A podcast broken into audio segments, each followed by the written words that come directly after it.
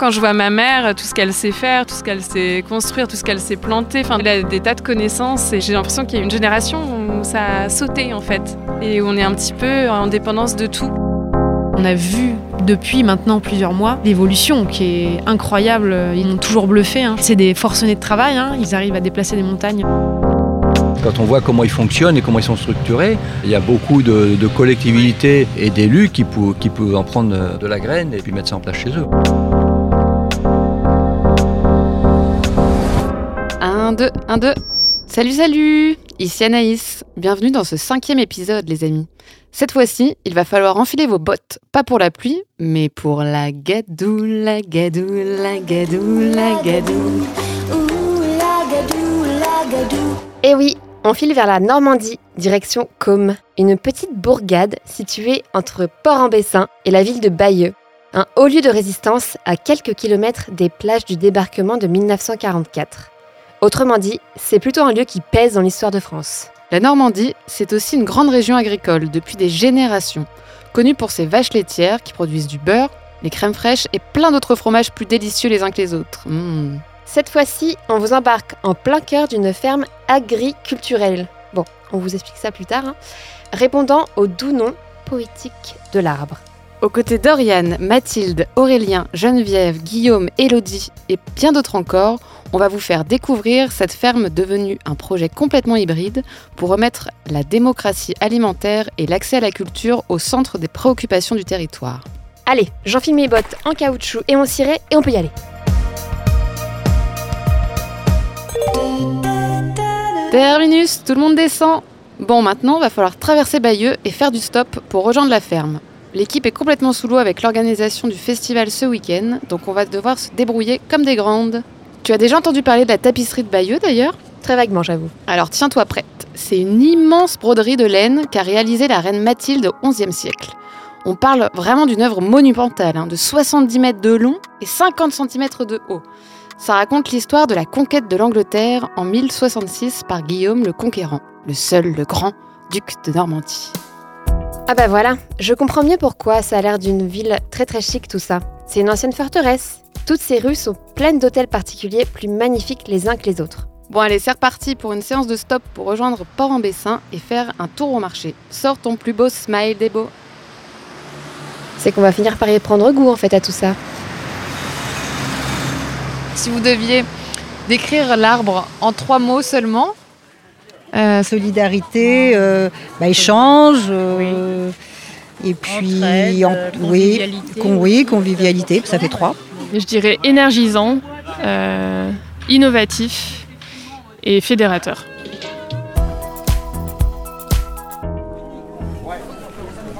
Très bien. Avec ça à qui je donne ça Parfait, je vous remercie. Bonne journée.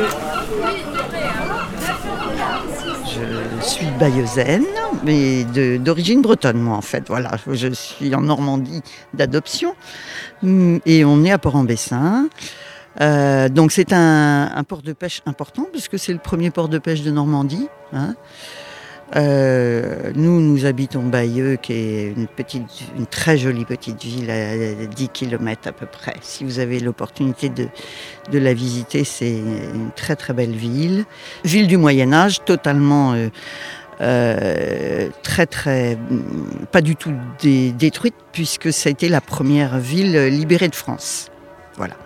Donc nous on vient tous nos dimanches et même deux trois fois dans la semaine pour acheter notre poisson. Alors, évidemment, euh, on est, je dirais, limité, entre guillemets, à une, une pêche locale. Hein, c'est-à-dire que vous n'allez pas trouver tous les poissons qu'on trouve dans une poissonnerie. Euh, mais c'est évident que ça dépend en fonction des saisons. On ne trouve pas tous les, mêmes poissons toute l'année. Et ensuite, euh, ben, c'est d'une fraîcheur voilà, il n'y a rien à dire, quoi. C'est la pêche du jour, les bateaux rentrent le soir, ou ça dépend des marées. En fait, c'est un, port euh, essentiellement coquillé. C'est le premier port de, de coquille Saint-Jacques en France. Donc à partir du mois d'octobre jusqu'au mois de mars, avril, même avril, euh, ils pêchent essentiellement la coquille. Et là, les bateaux viennent de partout en Normandie et euh, ils sont tous massés à Port-en-Bessin et ils pêchent à partir de port. C'est le plus gros port de débarque de coquilles Saint-Jacques de France. Et les labels rouges en plus. Donc, euh, donc en fait, pendant toute la période hivernale, on n'a pratiquement pas de poissons à la débarque ici. Alors que le reste de l'année, il y a une partie de la flotte qui part euh, normalement jusqu'en mer. Voilà. Donc pour des, pour sorties plus importantes. Quoi.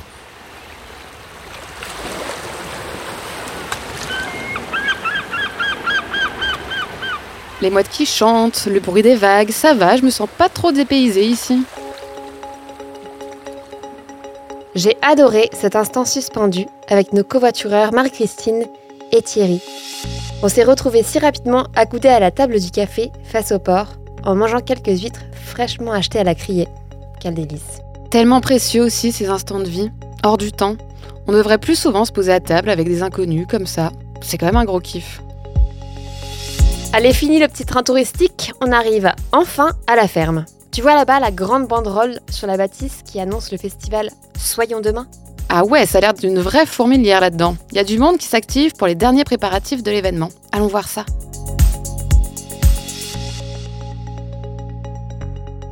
Alors moi c'est Aurélien, j'ai 30 ans, je suis un pur produit du Bessin, donc c'est une petite région dans la Normandie. Euh, je suis né à Bayeux, j'ai grandi à Port-en-Bessin, donc c'est des lieux qui sont tout près de, de l'Arbre. Euh, j'ai un parcours euh, de formation d'historien, j'ai bossé dans plusieurs musées de la culture et j'avais envie de m'inscrire dans un projet un peu plus rural, un peu plus collectif. Et euh, avec Guillaume, qui est un copain d'enfance, qui est maraîcher ici, on a imaginé ce que pouvait être un lieu de partage, de rencontres, et aussi ancré dans la transition environnementale et sociale. Donc on a commencé à imaginer ce que pouvait être l'arbre. En fait, le, lieu, il existait euh, bien avant nous. Euh, donc, historiquement, c'est une ferme familiale depuis les années 60. Euh, aujourd'hui, Guillaume, qui est le maraîcher, c'est le petit-fils des, des, premiers fermiers de cette ferme-là. donc, on avait ce bâti et il y avait quand même cet attachement au territoire. C'est un peu là où on a grandi. donc, c'était assez évident quand on a imaginé le projet qu'on s'est dit bah, où est-ce qu'on peut faire ça? On avait tout de suite cette possibilité de, prendre ces lieux. Donc les propriétaires euh, sont des adhérents, donc on leur a, on leur a demandé si c'était possible de l'imaginer ici. Et ils ont dit, bah, euh, ok, on vous fait confiance, mais il va falloir assumer les, les, charges qui sont inhérentes à ce type de lieu. Donc euh, on a signé un bail amphithéotique avec eux. Euh, et puis maintenant, bah, c'est un lieu qui, existe et qui économiquement est, viable, donc c'est un gros enjeu. Et en fait, euh, on n'a pas eu cette phase qui est souvent très complexe pour des tiers-lieux. On rencontre pas mal de porteurs de projets et ils disent mais où est-ce que je vais le faire? Et nous, on avait déjà ce lieu, on a déjà une communauté euh, autour avec bah, nos, amis et aussi les mangeurs, puisque ai un de demain, c'est à peu près 200 familles qui sont nourries ici de façon hebdomadaire. Donc, bah, quand on a lancé nos premières activités, on avait déjà un public euh, qui, était, qui là, quoi, qui demandait aussi des activités. Donc, euh, aujourd'hui, euh, on a un gîte, une salle de spectacle, et dans les mois, années à venir, on aura également un bar-café associatif, un espace de travail partagé, et l'année prochaine, c'est de créer aussi un, un lieu autour de la formation de l'alimentation durable, de l'agroécologie, donc plutôt destiné euh, vers les pros euh, pour aussi avoir une transition euh, un peu alimentaire. Donc cet axe à la fois agricole et culturel, nous, il est très important parce que c'est L'alimentation, c'est un des piliers de notre vie. On a besoin de manger euh, tous les jours à plusieurs reprises et à chaque repas, c'est un peu un vote. C'est aussi valider ou invalider un mode de, euh, de consommation ou de vie plus ou moins durable sur Terre. Et donc, nous, on a un peu aussi euh, l'arbre, cette vocation de faire le lien entre les fermes et le grand public. Parce qu'il y a plein de choses, en fait, qu'on ignore du fonctionnement de l'agriculture et que potentiellement on cautionne involontairement. Et en tout cas, l'idée, c'est d'ouvrir ces fermes. Euh, et donc pour le faire, on a ces lieux qui sont fixes. Et on a également bah, toute notre programmation. Donc là, tout l'été, euh, chaque été, on organise une trentaine d'événements qui vont d'un blind test musical à des visites guidées, ateliers zéro déchet, des formations, euh, des concerts, donc des choses très vastes, mais ce qui permet de toucher des publics très différents et de les faire revenir potentiellement à l'autre activité. Et le point d'orgue de notre activité, c'est le festival Soyons Demain, qui est un festival en gros qui condense sur deux jours et demi tout ce qu'on fait annuellement à l'arbre. Quoi. Je m'appelle Elodie et je suis venue accompagner des amis qui sont qui sont à l'association du Danube. Du coup, euh, un jardin forêt qui est à Maule. Et euh, voilà, c'était très spontané et je les ai accompagnés ici. Je savais même pas que j'allais arriver ici.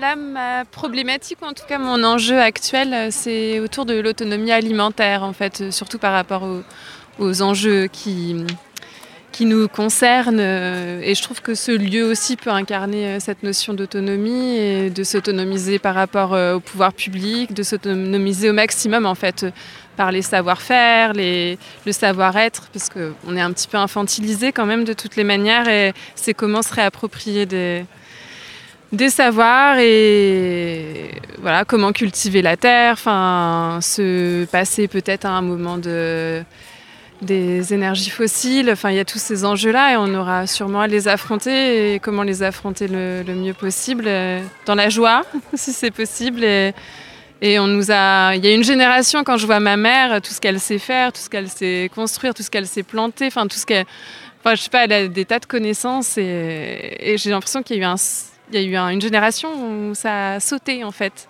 et où on est un petit peu en dépendance de tout. Et voilà, ce serait bien de repolitiser euh, ces lieux-là et de se repolitiser, l'alimentation notamment, et, politique, ouais. Oui, apprendre euh, quoi faire pousser, quand, euh, ne pas être dépendant de son supermarché, enfin voilà, de peut-être chacun avoir un petit lopin de terre, parce qu'il y a quand même les Chinois en Normandie qui rachètent de la terre, enfin LVMH qui a racheté bah, des, terres pour faire pousser des melons, euh, et puis euh, le rosé aussi. Il y a un vrai enjeu en fait autour de l'agriculture notamment, euh, et donc du collectivement comment bah, on est vigilant quoi en fait par rapport à parce que l'eau, la terre, la nourriture, ça va être un enjeu, ouais, de survie, ouais, ouais. On nous a pas du tout éduqués dans ce sens-là, donc à aucun moment ni ni à se, enfin, pas à se respecter, mais je trouve que voilà, l'éducation, euh, elle n'est pas, euh, elle est pas dans le but de s'autonomiser ni affectivement, ni d'aucune manière en fait. Donc euh, il y, a, y, a, y, a, tout ça, donc ce genre, pour revenir au lieu, parce que là on parle un petit peu. du coup, il y a, y a, tout un enjeu quand même dans ces lieux-là à réinsuffler. Bah, de la réflexion, de l'envie de partager, de faire ensemble et de ouais, peut-être dans quelque chose de politique. Je pense que il y a un enjeu assez fort là pour être pas dans des petits pas.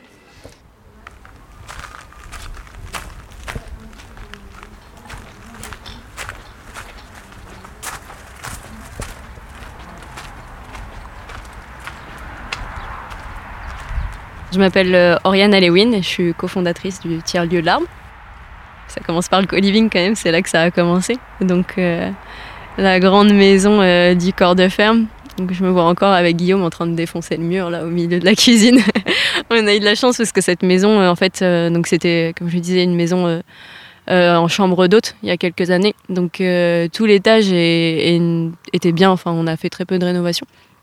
Par contre, en bas, la cuisine, elle n'était pas du tout adaptée pour recevoir, bah, si jamais il y a 10, 15 colivers, c'était beaucoup trop petit. Il y avait une chambre et, la cuisine juste à côté. Euh, donc on a ouvert l'espace pour faire euh, une grande cuisine et ça c'était euh, notre premier hiver de l'arbre. Donc c'est là qu'on a compris que la salle de spectacle, il allait falloir un, architecte. Clairement, ça, ça ne s'improvise pas. Il suffisait de défoncer un mur et de faire un peu d'électricité nous-mêmes. Et là, on s'est dit, clairement, c'est bien, mais on, était jeunes et naïfs. c'est rigolo. et puis, on a le salon. Le salon, encore une fois, on a essayé de le faire convivial. Pour le coup, zéro rénovation dans le salon. Il était cool déjà. Et, euh, là, bah, maintenant, on a une petite euh, bibli, euh, l'agri-bibli, avec plein de ressources de livres sur l'agriculture et on a plein de livres à emprunter, beaucoup autour de l'écologie, mais vous avez aussi les trois mousquetaires. des instruments de musique, parce que ça, ça nous réunit aussi souvent. des jeux aussi. Et si on monte à l'étage, bah, on a des premières chambres à droite, donc deux chambres enfin avec des lits simples. On a deux dortoirs dont un grand dortoir de 6-7 couchages. En tout, on a 15 couchages avec des, lits bah, avec des prix relativement accessibles, 25 euros la nuit. c'est difficile de trouver, trouver ça. Quoi. Et un lieu qui est en final beaucoup empreint de, bah, de jeunesse que j'ai pu faire plus. Enfin, nous, c'est un peu les modèles qui nous ont inspirés, hein, clairement. Euh, euh, peu de temps avant de créer le co-living, on avait visité quelques, enfin, vécu dans quelques auberges de jeunesse où il y avait cet aspect euh, des gens qui sont là au long cours. C'est ça la notion de co-living qui, nous est autant, qui nous tient vraiment à cœur. Alors, on va passer à droite, on va aller dans la cour du co-living qui, pour l'instant, elle est très minérale. C'est pas trop à l'image de l'arbre, je trouve. Mais on espère la végétaliser, enfin remettre une pelouse euh, au milieu, un de ces quatre. Peut-être cet hiver. Et euh, il y a la buvette, donc euh, sous l'auvent, là, où on fait les guinguettes l'été. Et puis si on continue un peu plus loin dans, la cour, là, on se dirige vers, la salle de spectacle, le cœur du tiers-lieu de l'arbre.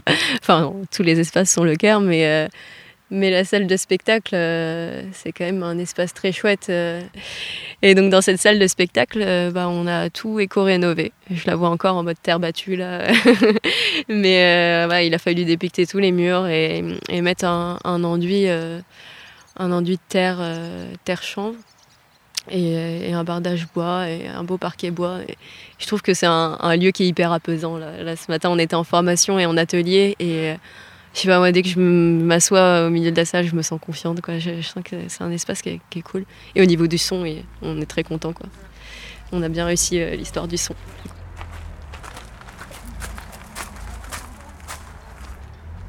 Waouh, la détermination de cette bande de joyeux lurons, j'adore. Avoir monté un tel projet en à peine deux ans, je suis assez bluffée en vrai. Et avec deux ans de Covid en prime, c'est cadeau ça. Et justement, je trouve cette approche de penser les espaces petit à petit hyper pertinente. On l'a vu dans pas mal d'endroits euh, jusqu'à présent, ça permet de prendre plus le temps pour structurer les bases du projet, le collectif et intégrer les habitants et habitantes dans l'évolution du projet. Moi, cette première conférence sur l'éco-construction et l'éco-rénovation des bâtiments à laquelle on vient d'assister m'a scotché. Il y a vraiment du gros, gros pain sur la planche. Dis-toi qu'aujourd'hui, un Français moyen consomme entre 10 et 12 tonnes de CO2 par an. Et en réalité, on devrait tous être à 2 tonnes par personne. Et aujourd'hui, rien que l'habitat, c'est 2,7 tonnes par Français par an. Donc l'enjeu est de taille. Et c'est super que l'arbre sensibilise sur ces questions. La salle était pleine. D'ailleurs, eux-mêmes se sont essayés à l'exercice. Ils ont complètement éco-rénové la salle de spectacle avec un mur mélangé de terre et de chanvre. Et toutes ces matières proviennent du coin. Et ils ont aussi pensé à faire un petit refuge pour les chouettes qui squattaient déjà là. Tu le vois tout là-haut, en haut de la bâtisse? Ah oui Au fait, j'ai croisé une certaine Noémie tout à l'heure. À vrai dire, on m'a surtout confondu avec elle. Il paraît qu'elle a fait aussi un reportage sur les tiers-lieux partout en France il y a deux ans. Et si on allait papoter avec elle? Avec grand plaisir. Qui je suis? Bah, Je suis euh, actuellement... Euh, c'est une grande question. Euh, j'ai plusieurs casquettes et histoires à raconter. je suis, en ce moment, je monte un projet de, tiers-lieu avec une, amie, Manon, à Trévière, dans le Calvados. Donc ça fait partie d'une de nos histoires un peu qu'on raconte. Et, avant ça, on a fait tout un périple bah, comme vous, à la rencontre de, lieux euh, inspirants aussi, mais plutôt les tiers-lieux. On en a vraiment focus sur les tiers-lieux. Un peu partout en France, euh, on avait été voir six régions de France, une quarantaine de lieux. Donc pendant euh, trois mois, dont un mois ici dans le tiers-lieu Larve. À la base, on pensait rester deux semaines, au final, on est resté un mois.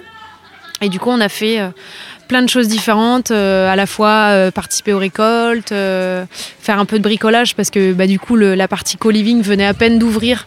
Donc il y avait un peu essayé de, configurer le côté autogestion. donc vu que nous on, avait, faisait pas mal ça dans notre autre association, bah, ça nous permettait de un peu livrer notre expérience et de dire bah, ça ça pourrait être chouette de voir, puisqu'on avait déjà vu aussi des choses dans les autres lieux, de voir comment, comment responsabiliser les gens qui, passaient au tiers-lieu pour qu'ils pour qu'ils se sentent un peu chez eux.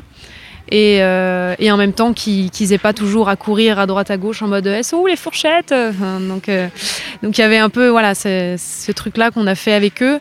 Puis après c'était génial parce qu'on a pu participer à toutes leurs discussions où ils étaient quand même aux prémices du projet. Donc c'était intéressant de voir euh, bah, qu'est-ce qui les travaillait quelles étaient les limites des fois de leur projet. Et, et du coup pendant un mois ça a été ultra riche quoi parce qu'on a pu voir plein de facettes du projet plein de questions qui les taraudaient et puis on a vu depuis maintenant plusieurs mois parce qu'après on y est euh, y vivre à des moments.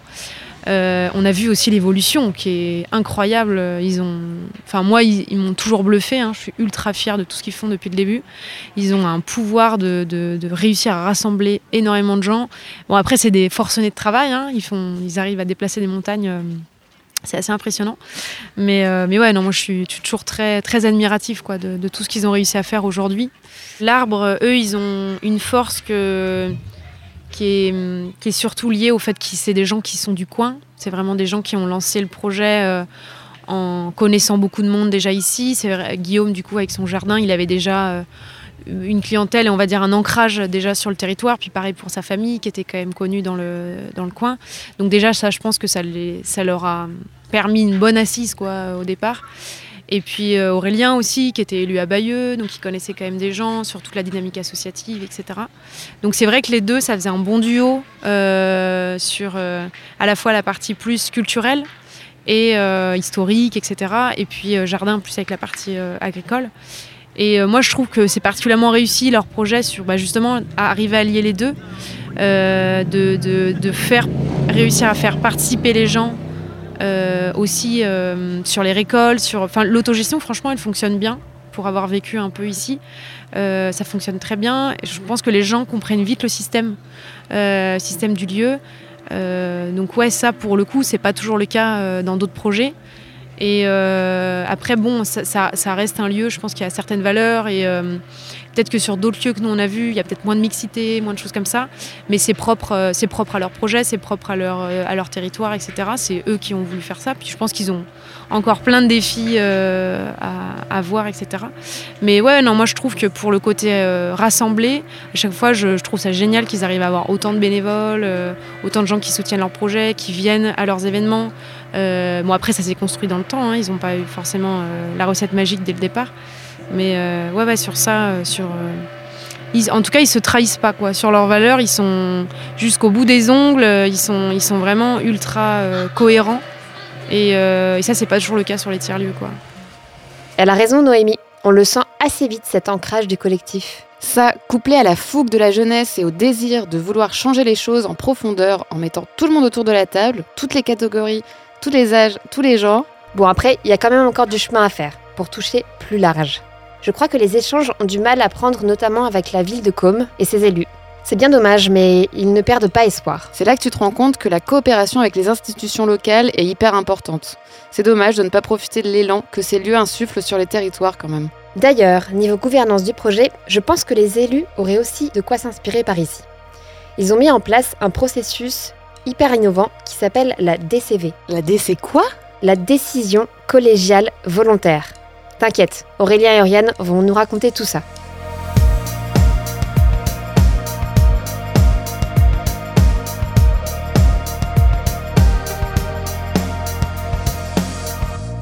Le leadership, souvent, il est un peu vu comme quelque chose de négatif.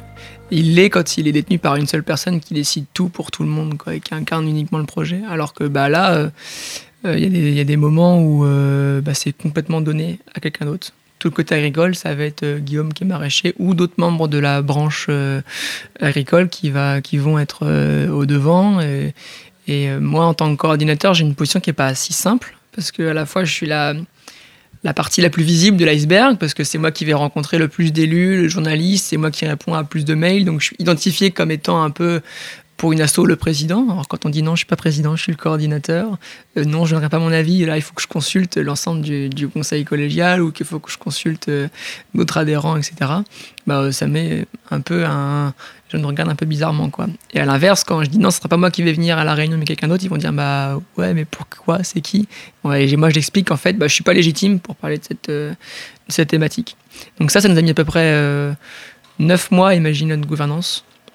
Au départ, on avait fait une asso très classique, lambda, avec président, trésorier, secrétaire, en, sachant très bien qu'on le ferait, que ces rôles-là étaient fictifs, et que très vite, on voulait partir sur quelque chose de collégial.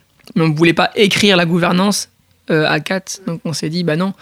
Donc on a fait notre festival en 2020 et on a organisé une réunion publique la semaine suivante. Et on avait 50 personnes qui sont venues découvrir et il y en a eu une bonne moitié qui ont adhéré dans la foulée.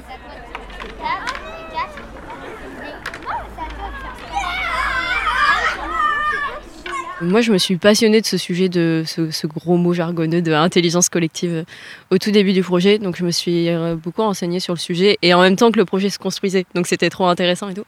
Et à un moment donné, euh, on a décidé de créer une branche temporaire. Je sais pas si il y en a déjà d'autres qui vous ont parlé des branches, mais en gros, c'est nos groupes de travail, enfin, groupe thématique un peu.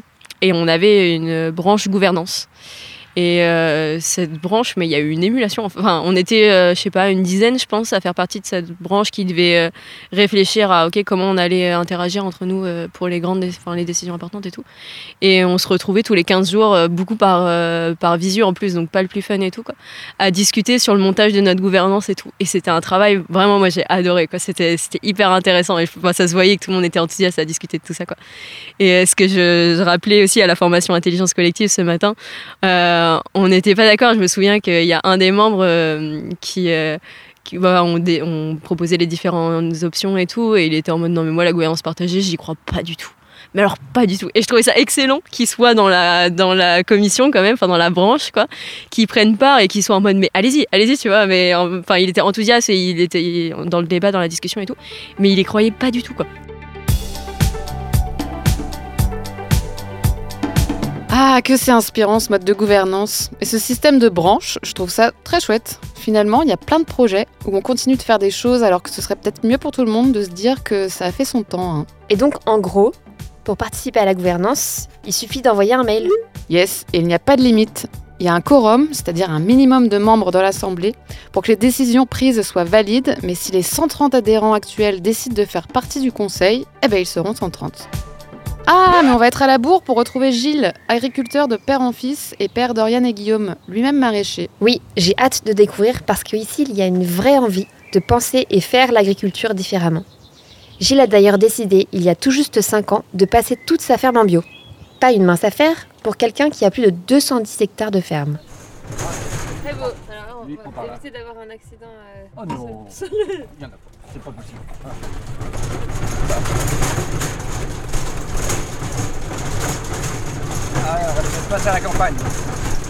On a fait comme tout le monde, on a, suivi l'exemple des, parents, c'est-à-dire qu'on s'est installé en agriculture conventionnelle. Mhm. Voilà. Et euh, donc ça, on l'a fait, euh, je me suis bien éclaté pendant 25 ans, hein, euh, jusque dans les années 2015-2016, où plus ça allait, plus ça me, plus ça me posait un certain nombre de questions, aussi bien intellectuelles, morales, physiques et, et, idéologique et voir. Donc, euh, donc du coup, euh, plus quelques événements ben, avec euh, deux familles plutôt, plutôt tristes à l'époque, enfin voilà, et qui ont orienté qui ont orienté nos choix en se disant qu'est-ce qu'on veut faire de notre vie? Euh, est-ce que j'avais, encore à l'époque une dizaine d'années à, faire, une, bonne dizaine d'années à faire comme agriculteur. Donc, euh, est-ce que tu continues à subir à la limite ton métier d'agriculteur conventionnel avec l'utilisation de pesticides, etc. Ou est-ce que tu changes de métier Ou est-ce que tu fais évoluer ton exploitation? Alors c'est plutôt la deuxième euh, solution qui a été choisie, hein, comme vous le savez, c'est-à-dire qu'on est passé en agriculture biologique en, mai, en 2017, 15 mai 2017, donc ça fait maintenant 5 ans. J'ai converti mon exploitation en totalité, aussi bien les céréales que, le lait en agriculture biologique, et Guillaume, notre fils, donc, s'est installé sur 3 hectares qu'on lui a laissés en, maraîchage bio, bio également, et euh, malheureusement pour lui, euh, un an après, il s'est cassé les deux malléoles mais il s'est quand même cassé les deux malléoles et euh, il s'est fait opérer euh, où il s'est cassé les malléoles, c'est-à-dire dans la Manche à Granville. Et 15 euh, jours après, il a fallu qu'il soit réopéré à Bayeux. où il a attrapé un staphylocoque et donc réhospitalisation et pendant six mois il a été incapable de travailler sur l'exploitation évidemment puisqu'il était cloué au lit à l'hôpital pendant un certain temps plus dans une chaise longue dans son jardin où il, où il donnait des conseils en fait à un élan de solidarité qui s'est développé suite à son accident, parce que les gens aimaient Guillaume et étaient très admiratifs de ce qu'il faisait et de, et de ses valeurs. Et donc on, a eu pendant plus de 6 mois, 7 mois, 8 mois, entre 10 et 50 personnes à venir aider dans son jardin pour continuer son métier de, de maraîcher bio, et ça c'était admirable. Euh, et, donc, euh, il s'est passé que, donc ça je, vous passe, mais c'était en 2018. Donc euh, en 2019, Guillaume a été enfin remis de ses, blessures. Et il a décidé de, remercier tous ces gens-là en faisant un repas dans, la grange qu'on a vu tout à l'heure, dans, la ferme, où il a réinvité tous ces gens et puis où il y a eu une telle émulation, une telle, euh, un tel partage et euh, une telle joie de, se rencontrer, de se rassembler. Avec ses copains, il a dit mais c'est pas possible, on peut pas. Et puis sa sœur, euh, c'est pas, possible, on peut pas en rester là. Donc, donc fin 2019, c'était ça, et malheureusement 15 mars 2020, Covid. Et bah, nous, la, ferme, le corps de ferme, avec mon épouse, on le louait en gîte et, euh, et, et germer dans leur, euh, dans leur projet l'idée de faire un tiers-lieu. Euh, donc ça c'était en mars de 2020 et puis je crois que vers le mois de mai-juin quand c'était bien avancé parce qu'ils travaillent en sous-marin tu sais euh, ils nous disent pas tout aussitôt. Ils nous, ils sont, ils papa papa maman qu'est-ce que vous faites de votre ferme là de votre maison? Parce que nous on a un projet pour vous euh, donc on voudrait faire un tiers-lieu. Ah ouais? Vous voulez faire un tiers-lieu? Mais c'est quoi ça ce truc? Donc ils ont commencé à nous expliquer ce que c'était qu'un tiers-lieu et, euh, et puis, puis là-dessus, nous, on a dit, ben ouais, pourquoi pas. Euh, euh, par principe, de toute façon, nous, enfin, en tant que parents, Florence et moi, on a toujours fait confiance à nos enfants.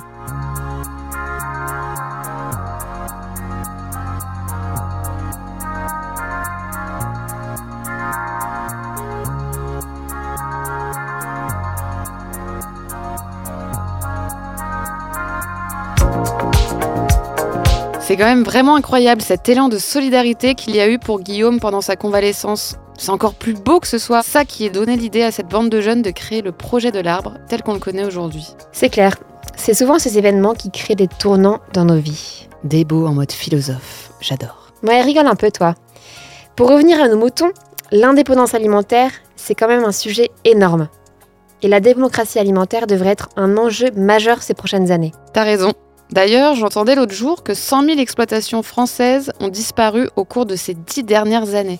La France compte aujourd'hui environ 400 000 agriculteurs et agricultrices, souvent des hommes d'ailleurs. Ouais, et ce chiffre a été divisé par 4 en l'espace de 40 ans seulement.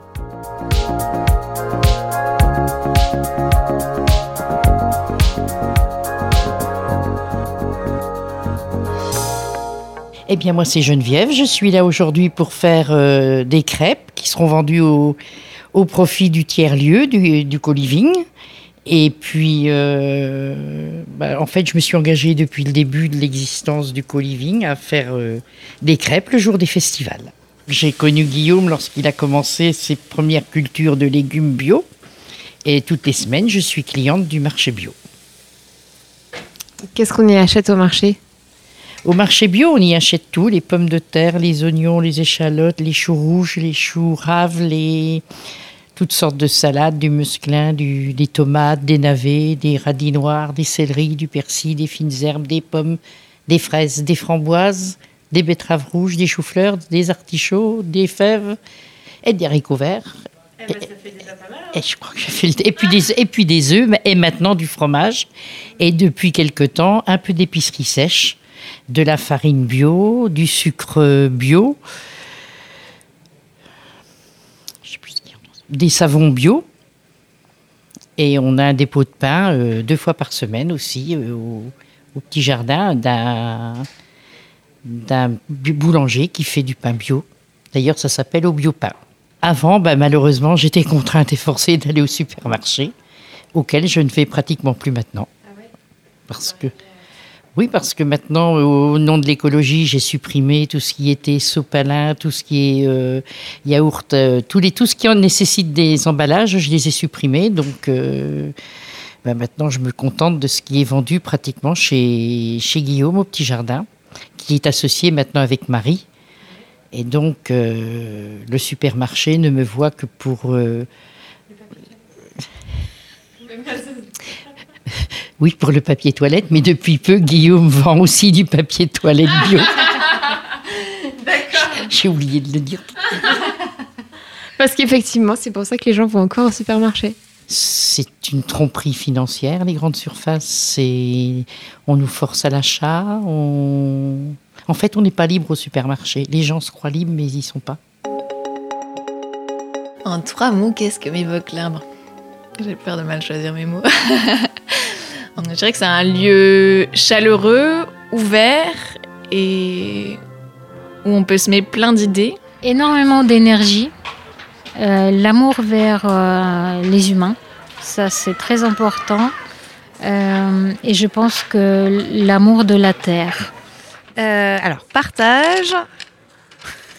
J'ai l'impression de jouer à Motus. Non, c'est en trois briques.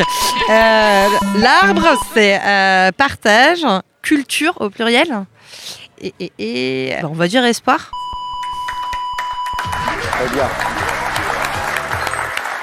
Alors, je m'appelle Lorraine et je suis venue ici pour euh, retrouver des amis euh, avec qui on partage euh, la passion du collectif et l'envie de chercher des manières de vivre autrement.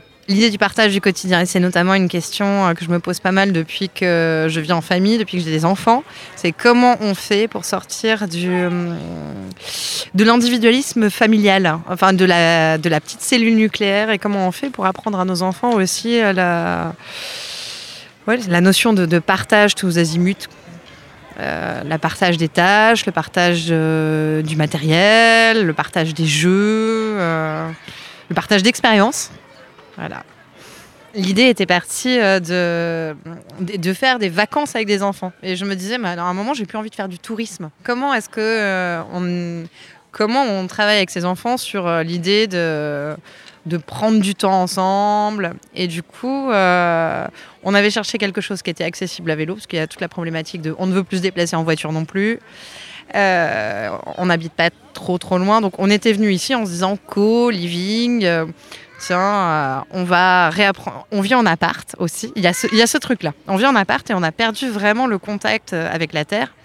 Et, pour moi et pour mes enfants, j'avais envie aussi de retrouver l'idée que on sait euh, d'où vient ce qu'on mange, on écosse des petits pois, on va les chercher dans un jardin. Et, et ça semble vraiment vraiment con quand je le dis, mais c'est vrai qu'on avait, moi-même j'avais oublié ce truc-là, j'avais conscience de l'avoir perdu, mais je, je savais pas à quel point. Et donc l'expérience était très très chouette. Euh, et je me suis quand même rendu compte que c'était quasiment la première fois que mon fils de 4 ans mettait les pieds dans la bouillasse. Il y a une nécessité de vivre autrement. A priori, on est, on- on est tous d'accord là-dessus. Et je crois aussi qu'on peut imaginer que, en fait, ça va être bien. Dans les, dans les moments les plus optimistes, je me dis, bah, finalement, ce que le monde qui se prépare, il va peut-être aussi être générateur de bonheur. Euh, ces formes euh, alternatives de vie qui sont induites par une forme de nécessité, elles vont peut-être nous reconnecter à des trucs beaucoup plus positifs et bien, beaucoup moins anxiogènes. Ah, enfin un message d'espoir.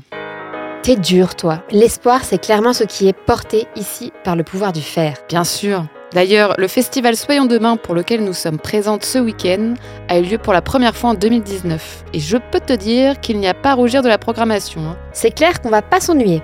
Entre la soirée sur l'éco-construction, la visite pédagogique de la ferme, les ateliers et les tables rondes, le grand banquet ce soir avec près de 200 personnes. Et les concerts, t'oublies la partie culturelle, la deuxième jambe du projet. Mais oui, mais oui. On ne sait plus où donner de la tête en fait. Oh purée, j'ai failli oublier le vélo disco Dommage, ma boule à facettes est restée à Marseille. Oh là là, non. Euh, donc, je m'appelle Elodie, j'ai 35 ans et euh, je, fais un petit road trip à travers euh, la Normandie pour découvrir euh, des tiers-lieux. J'ai atterri à l'Arbre via Altertour, qui est une petite association qui fait des tours à vélo de lieux alternatifs tous les étés. Et l'année dernière, ils sont passés par l'Arbre et El Capitan notamment. Et comme j'ai pas eu l'opportunité de le faire l'année dernière, je me fais mon petit altertar à travers les tiers-lieux de Normandie. J'ai beaucoup aimé les activités qui étaient proposées Euh, j'ai pris aussi le temps pour moi parce que ça fait un mois que je suis en vadrouille et j'avais aussi besoin d'atterrir, de m'immerger à fond dans ce festival. Donc j'ai pris le temps de rencontrer les artisans qui étaient ici et qui proposaient des produits. Euh, j'ai pas tant participé peut-être au débat tant que ça, mais euh, j'ai beaucoup aimé l'exposition qu'il y avait sur, euh, sur le changement climatique adapté à la Normandie et toutes les conséquences que ça pouvait avoir, notamment sur euh, peut-être la production future de melon en Normandie, qui va avoir un climat similaire au sud-ouest. Et ouais, les, les, répercussions que ça pourrait avoir aussi sur la production de, de, pommes et de cidre, ou peut-être future de, de vignobles. Donc c'était hyper intéressant hum, et, tous les repas aussi préparés ensemble et partagés ensemble avec euh, l'ambiance de petits concerts, de petites guinguettes. Euh. donc c'était vraiment pour euh, ouais, vivre une immersion en, collectif et, et, filer un petit coup de main. C'est possible de créer des tiers-lieux, de fédérer et j'ai vu en fait cette possibilité-là. Et ça facilite aussi la projection de se dire ben, on peut reproduire ça peut-être dans le sud-ouest où il y a peut-être moins d'initiatives ou encore qui ne sont pas totalement euh, créées et l'envie d'en découvrir encore plus.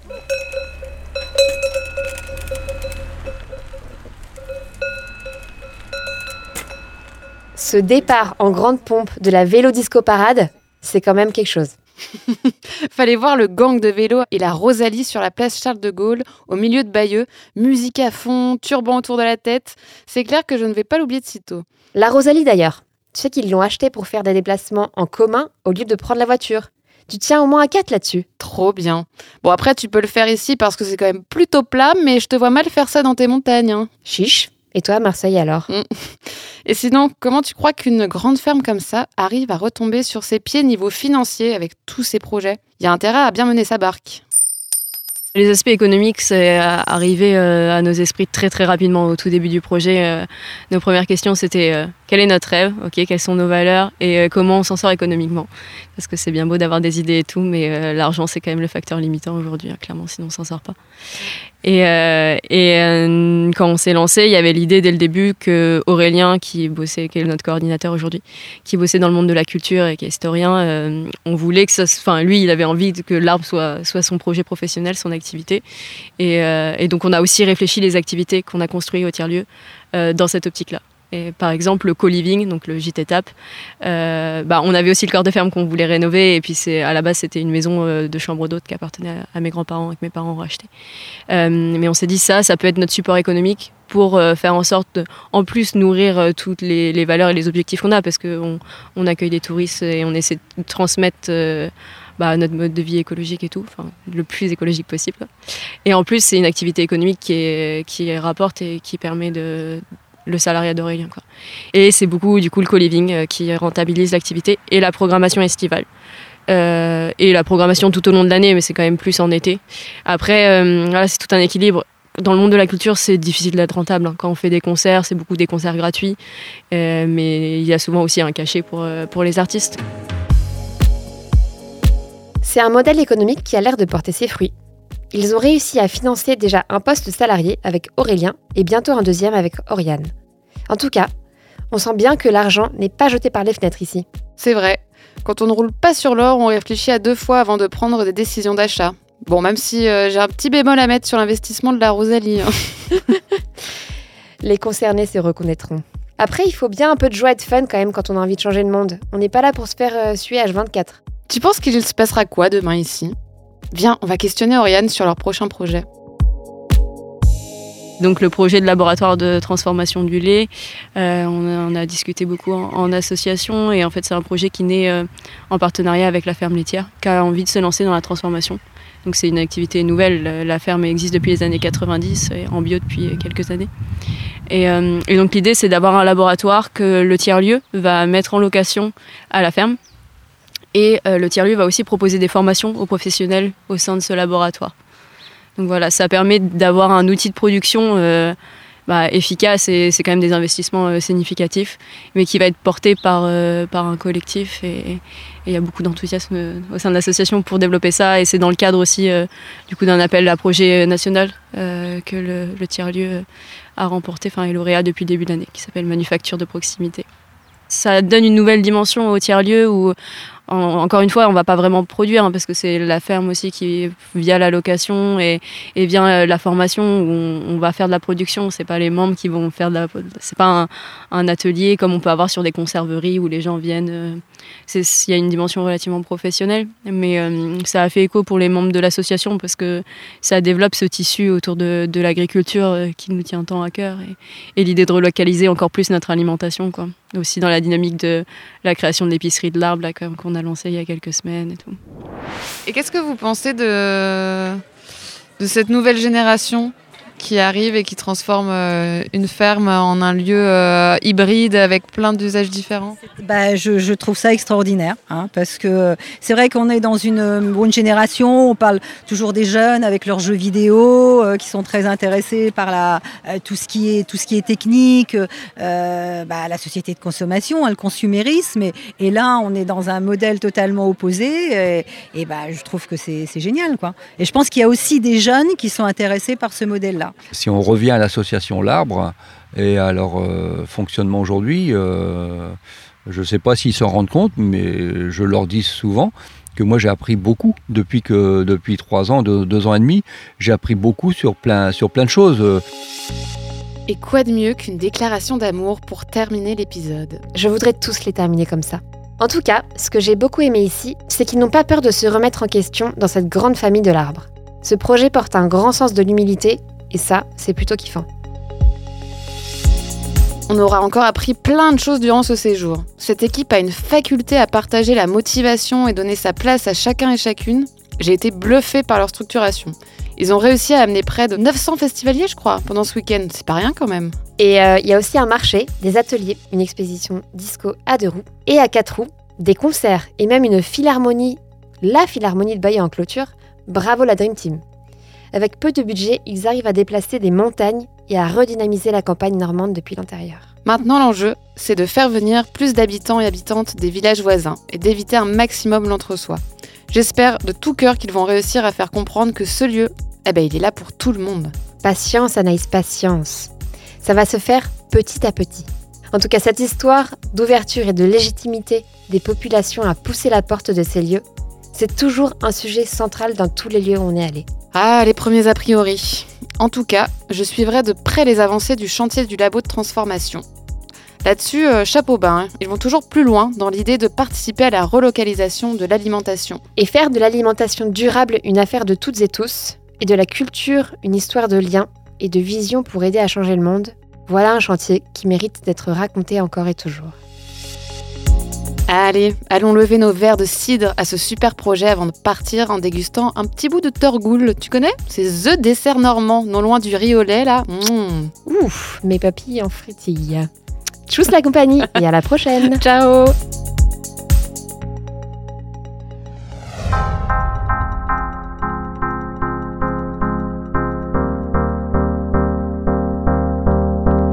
Merci d'avoir écouté ce nouvel épisode de Tad Beaulieu un grand merci à l'équipe de Grande Contrôle pour leur confiance et leur accompagnement depuis le début de l'aventure. Merci également à François Touchard pour le mixage, à Hugues Sémichon pour les musiques originales et encore merci aux équipes de l'Arbre pour leur accueil ultra chaleureux dans cet intense moment de festival et dans cette ferme du Turfu. Et si vous avez aimé ce podcast, n'hésitez pas à mettre 5 étoiles sur les plateformes d'écoute, ça serait un beau coup de pouce pour nous et le projet. En attendant le prochain épisode, vous pouvez nous retrouver sur Instagram et LinkedIn. Toutes vos remarques, recommandations et petits mots doux nous aident à avancer, donc n'hésitez surtout pas à nous envoyer un message. Allez, salut, salut, salut